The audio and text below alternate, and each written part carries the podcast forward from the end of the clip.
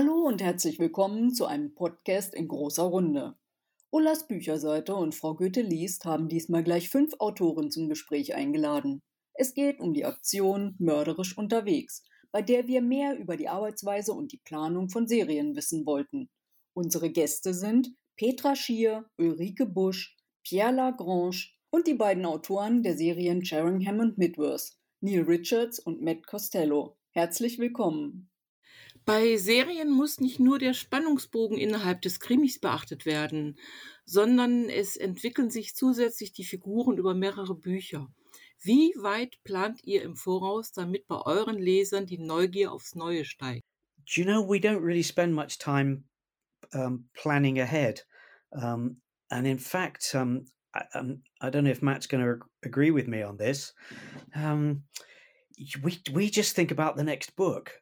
Um, and I don't quite know how there's a big tension across the series. Um, but we kind of let the characters take us where they where they want to go. Um, so I guess it's a pretty simple answer to that. We we we plan the individual stories and we try our best to make them work with as much internal tension as we can.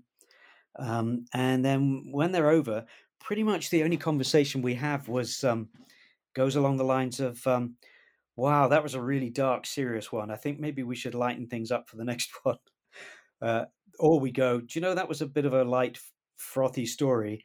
Let Let's get back to some really dark murder and and have some classic mystery." The most important thing is something called uh, point of view. So for all of my fiction, I think Neil and I both do this for the Cherringham series and Midworth, we're always in the point of view of a character. Nothing is seen, felt, heard, experienced unless it is through the skin of the point of view character. Ja, die beiden sagen also, sie planen gar nicht so lange im Voraus, sondern nur bis zum nächsten Buch, maximal das zweite. Es ist eher eine individuelle Story. Ja, das ist unterschiedlich, muss ich sagen in einer Serie wie zum Beispiel der Spionin wider Willen muss ich doch sehr weit im Voraus planen, weil diese ganze Serie ja in Staffeln aufgebaut ist wie eine Fernsehserie und eine Staffel umfasst zwölf Folgen. Das heißt, ich muss über diese zwölf Folgen hinweg natürlich auch einen staffelübergreifenden Spannungsbogen entwickeln und dann eben die einzelnen Episoden auch nochmal mit, mit kleinen Spannungsbögen da ist schon einiges an Vorarbeit notwendig. In Zahlen oder Zeiten kann man das nicht so wirklich beziffern, aber es ist schon aufwendig. Also da habe ich tatsächlich ganze Blöcke voll, so richtig Oldschool College-Blöcke voll gekritzelt mit verschiedenen Möglichkeiten, diesen, diesen staffelübergreifenden Spannungsbogen, aber auch die kleinen Spannungsbögen innerhalb der Episode so zu planen, dass es eben nachher alles ja auf ein gewisses Ziel hinausläuft, auf das Staffelfinale. Das ist schon einiges an Arbeit und einiges an äh, interessanten Dingen, die man auch über die Figuren dann erlebt, vor allen Dingen dann, wenn es sich herausstellt, dass die Figuren was ganz anderes vorhaben. Das passiert nämlich dann auch noch, dass man tatsächlich sich auf die Figuren nochmal einstellen muss und unter Umständen ja den ganzen Plan nochmal über den Haufen wirft, weil eine neue Figur dazukommt oder eine sich vielleicht tatsächlich vorzeitig verabschiedet. Sie muss nicht immer gleich sterben, aber manchmal verschwinden die auch einfach im Nirvana, wollen nicht mehr. Oder eben die, die Hauptfiguren an sich, dass die plötzlich einen ganz anderen Plan haben oder sagen, ja, ich weiß aber viel besser, äh, wie es jetzt weitergehen soll. Lass mich mal machen. Inzwischen habe ich gelernt, darauf zu hören, weil ich weiß, dass meine Figuren tatsächlich besser wissen, was für sie gut ist als ich so seltsam das auch klingen mag. Also ein bis zwei Bücher, würde ich sagen. Also ich mache es schon gerne so, dass ich ähm, zusehe, dass man wie in so einer TV-Serie ähm, man einmal Buch für Buch in sich abgeschlossene Geschichten hat, ähm, aber ähm, dennoch es einen Faden gibt, der sich so über mehrere Bücher hinweg durchzieht und dann sagen wir mal nach so drei Büchern aufgelöst wird, manchmal auch nach vieren oder mal so rauskommt. Ist aber so eine zeitliche Vorgabe dazu machen. Also ich sag mal, ich plan's zwei Jahre im Voraus oder so, das kann ich nicht. Ähm, manchmal ergibt es sich irgendwie erst so im Schreibprozess oder während des Plottens, ähm, wie das da weitergeht. Aber eigentlich weiß ich so zwei, drei Bücher im Voraus, wie sich so Nebenfäden weiter durchziehen werden und wie ich die aufspalte. Eure Krimis sind in idyllischen Gegenden platziert. Wie kommt man bei dieser natürlichen Schönheit auf so mörderische Gedanken? Also das eine ist einerseits vom anderen getrennt. Ähm, aber es gibt natürlich auch immer diesen schönen Kontrast irgendwie zwischen dem Schönen und dem Hässlichen und dem äh, Zarten und dem Brutalen. Ähm, und natürlich bietet irgendwie eine, eine idyllische Umgebung, in der man eigentlich schöne Dinge erwartet, ähm, eine, eine ähm, ähm ja, Kulisse für etwas Böses, was dort geschieht. Und ähm, durch, durch so einen Kontrast mag das ähm, dann auch noch ein bisschen gemeiner erscheinen, alles, ähm, was dort vor sich geht.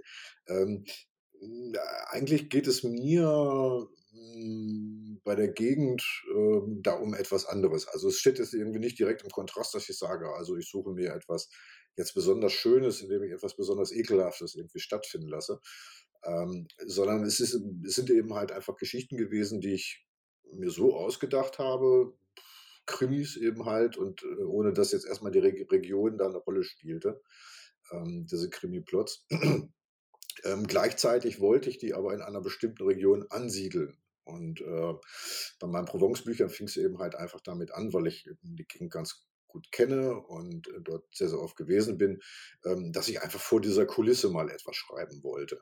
Ähm, dass das ein Krimi wird ist oder ein Thriller ist äh, bei mir eben halt eben immanent, weil ich, äh, weil ich sowas schreibe. Ähm, und Gott, äh, das ist eben halt einfach so passiert. Also ohne, dass es da jetzt einen bewussten künstlerischen, dramaturgischen Hintergedanken gegeben hat. Ähm, aber er schwingt natürlich mit.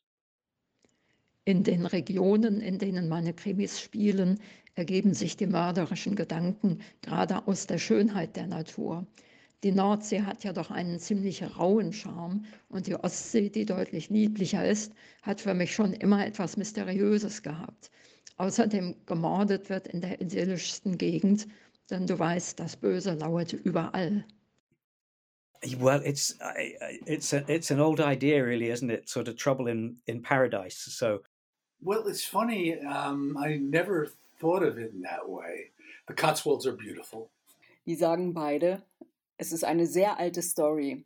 Trouble in Paradise.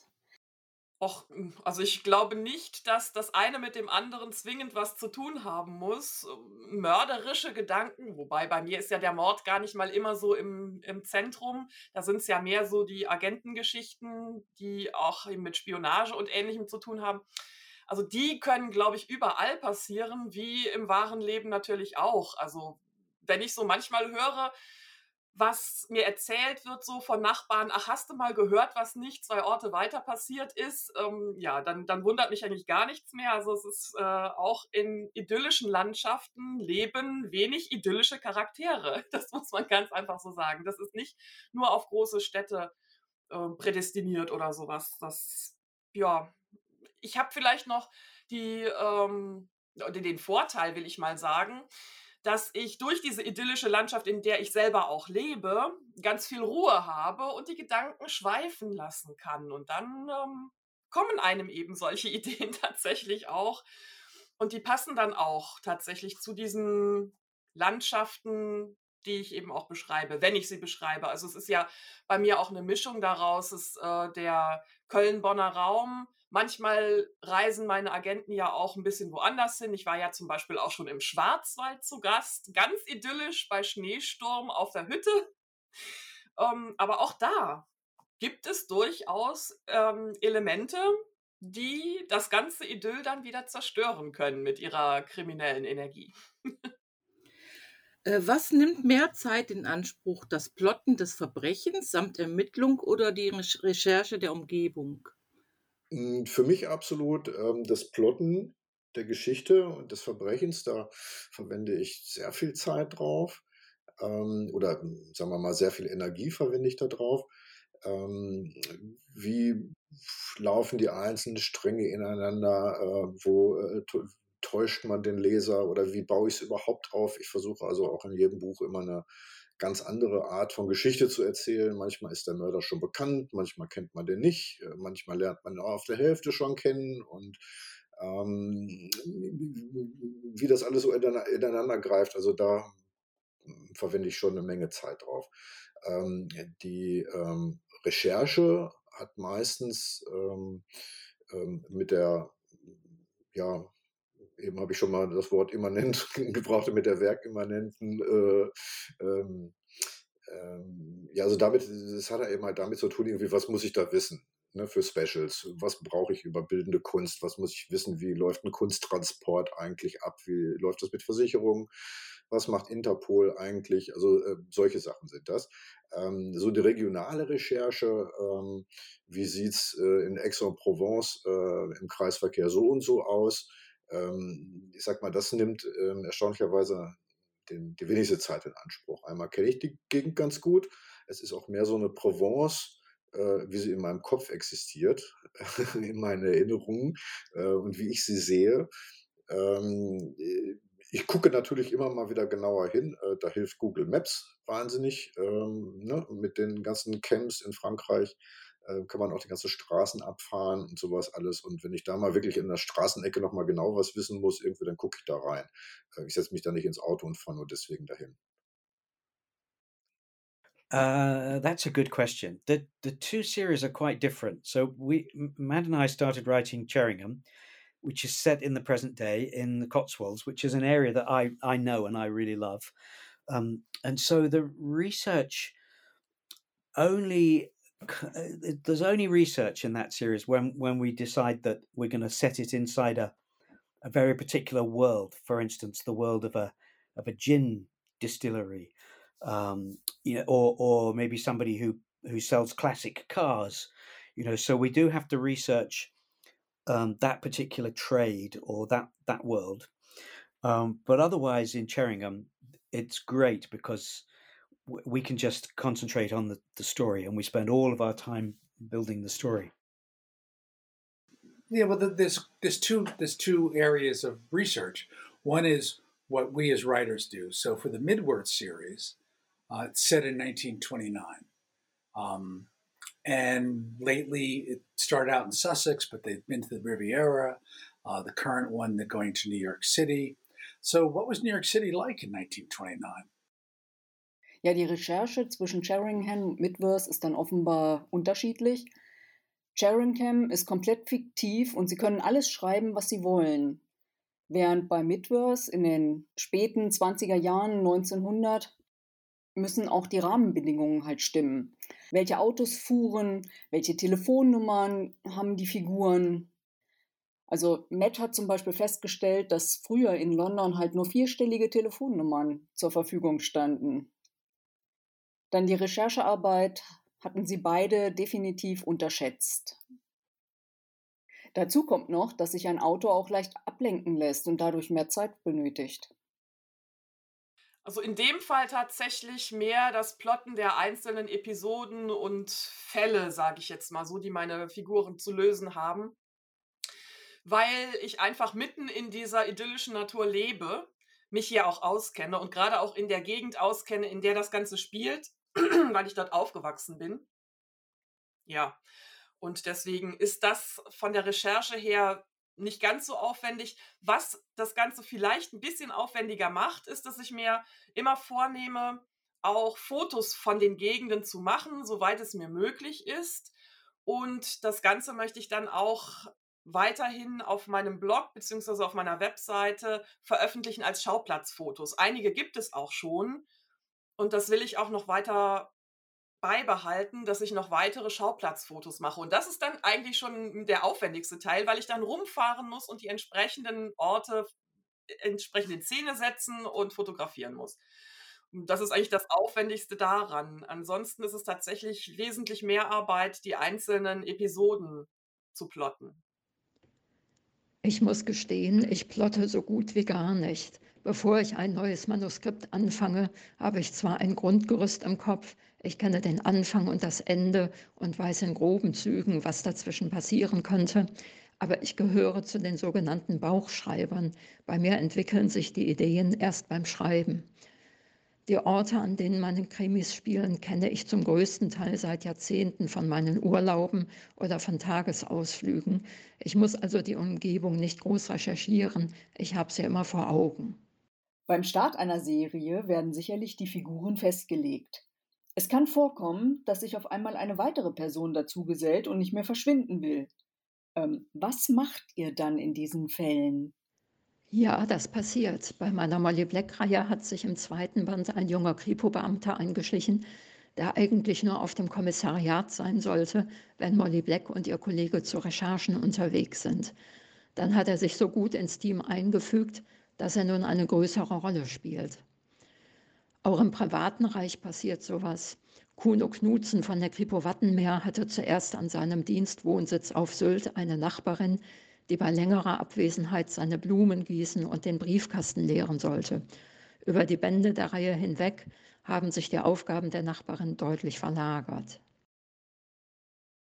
Ja, das passiert absolut. Also es passiert dann auch, dass die Figuren dann äh, bleiben und immer mal wieder ähm, auftauchen oder später mal wieder kommen. Also gerade jetzt ähm, habe ich ähm, ganz frisch den neuesten Alba-Roman, ähm, sein siebtes Abenteuer ähm, ähm, zu Ende geschrieben. Ähm, da tauchen wieder einige Figuren auf, die ich also im dritten Buch oder so mal hatte oder im zweiten Buch mal hatte.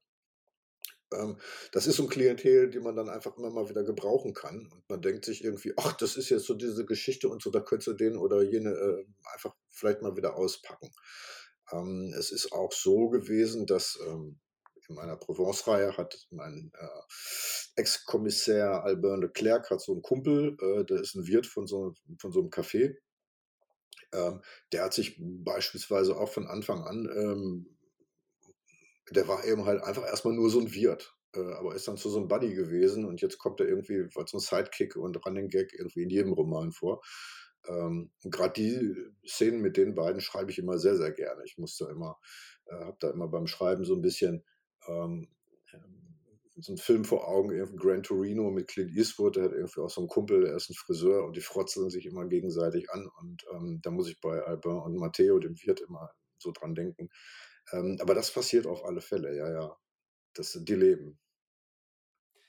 Das passiert eigentlich immer und ständig, wie eingangs auch schon erwähnt es ist wirklich so, dass man immer auf Überraschungen gefasst sein muss beim Schreiben, gerade bei den Figuren, die sich eben auch schon mal gerne querstellen. Und es kommen tatsächlich auch immer wieder Figuren dazu, mit denen ich nicht gerechnet habe oder die vielleicht schon irgendwo eingeplant waren, aber da war es einfach nur ja, als Nebenfigur, das ist vielleicht auch nur so ein Stichwortgeber eigentlich gewesen. Das ist mir schon öfter passiert, dass gerade solche ganz kleinen Nebenfiguren plötzlich sich in den Vordergrund drängen, aber auch mit gutem Grund.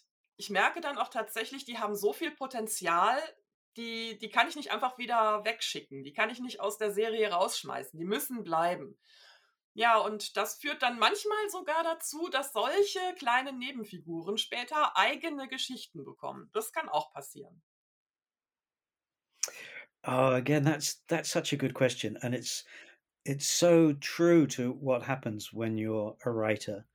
Um, maybe especially when you're writing in a in a world that you're going to keep coming back to. Um, I mean, I can think of one character in our Sheringham series, there's a guy called Ray who lives on a boat. He's only two boats away. Ray has no right to be in our series. So, well, char- characters do what they're going to do. I mean, obviously, as a writer, you're creating something. But I think if you get into the zone writing, then not only the story and the atmosphere takes over, but the characters do. In Sheringham zum Beispiel gibt es den Hippie Ray, sagt Neil. Äh, kann es denn auch sein, dass sich eine Figur so entwickelt, dass sie besser die Serie verlässt? Was unternehmt ihr dann?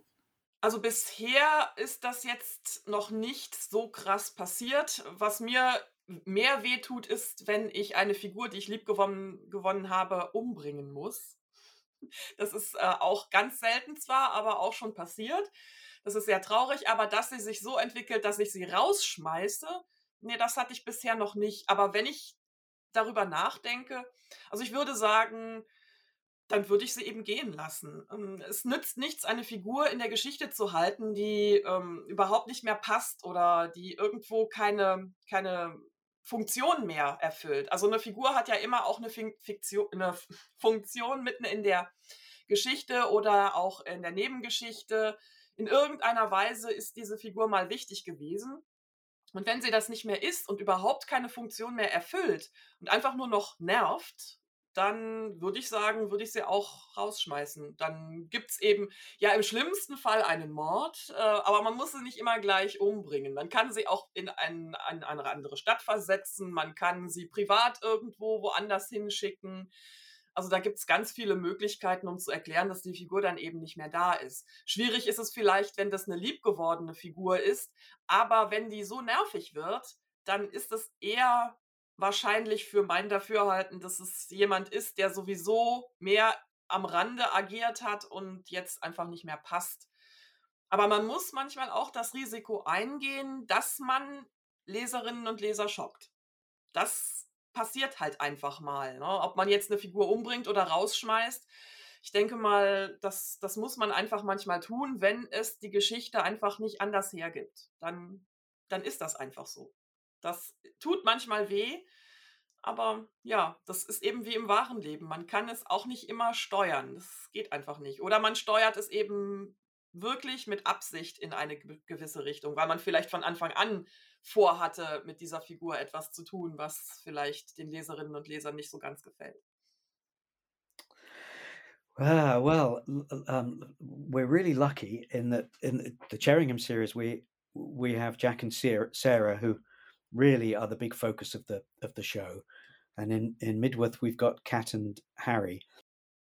So um, we kind of know. I mean, the characters that are like part of our cast of Charingham or cast of Mid Midworth, they are um, they're not going to change. Beide haben bei den Hauptfiguren überhaupt keine Sorge, dass die mal aus der Reihe tanzen. Also das kann mit Sicherheit ähm, passieren. Ähm, das ist mir aber, glaube ich, so noch nicht passiert. Ähm, ich ähm, merke zwar manchmal, dass dass es stärkere und schwächere Figuren gibt. Und ähm, einige, die dann doch ein bisschen mehr verblassen ähm, ähm, und andere, die stärker sind, irgendwie, als man sie eigentlich mal gebraucht hat. Ähm, ich habe aber eigentlich noch nie irgendwie eine Figur rausschreiben müssen, weil äh, sie da irgendwie nicht mehr reinpasste oder sowas. Ähm, es, es ist schon mal passiert, irgendwie, dass es dann Figuren gab, die ich am Anfang irgendwie toll fand und dann, die dann aber im späteren dann irgendwie nicht wieder auftauchen, weil ich sie einfach nicht mehr gebraucht habe, irgendwie nicht mehr dramaturgisch oder sie sich dann als doch nicht so stark oder so wichtig ähm, erwiesen haben, wie ich es am Anfang vermutet habe. Aber eigentlich so, dass ich gedacht habe, ne, den schmeißt jetzt raus, irgendwie, der geht mir auf den Nerven oder äh, lest ihn um oder so. Äh, habe ich eigentlich noch bei keinem Buch gehabt und 20 habe ich bislang geschrieben. Also das ist noch eine ganz gute Quote. Das ist bei mir noch nicht passiert, aber wenn das mal notwendig sein sollte, da gibt es viele Möglichkeiten. Die Person könnte in Rente gehen oder tödlich verunglücken. Sie könnte sich verlieben und nach Bayern versetzen lassen oder im Lotto gewinnen und nach Australien auswandern oder einfach den Beruf an den Nagel hängen und umsatteln. Ein Kommissar könnte sogar aus dem Dienst ausscheiden und als Privatdetektiv weitermachen. Auch wenn die Serien ganz unterschiedlich sind, gleicht sich die Arbeit daran mehr als man denkt. Auf alle Fälle führen die spannenden Fälle wenigstens gedanklich in die schönsten Gegenden.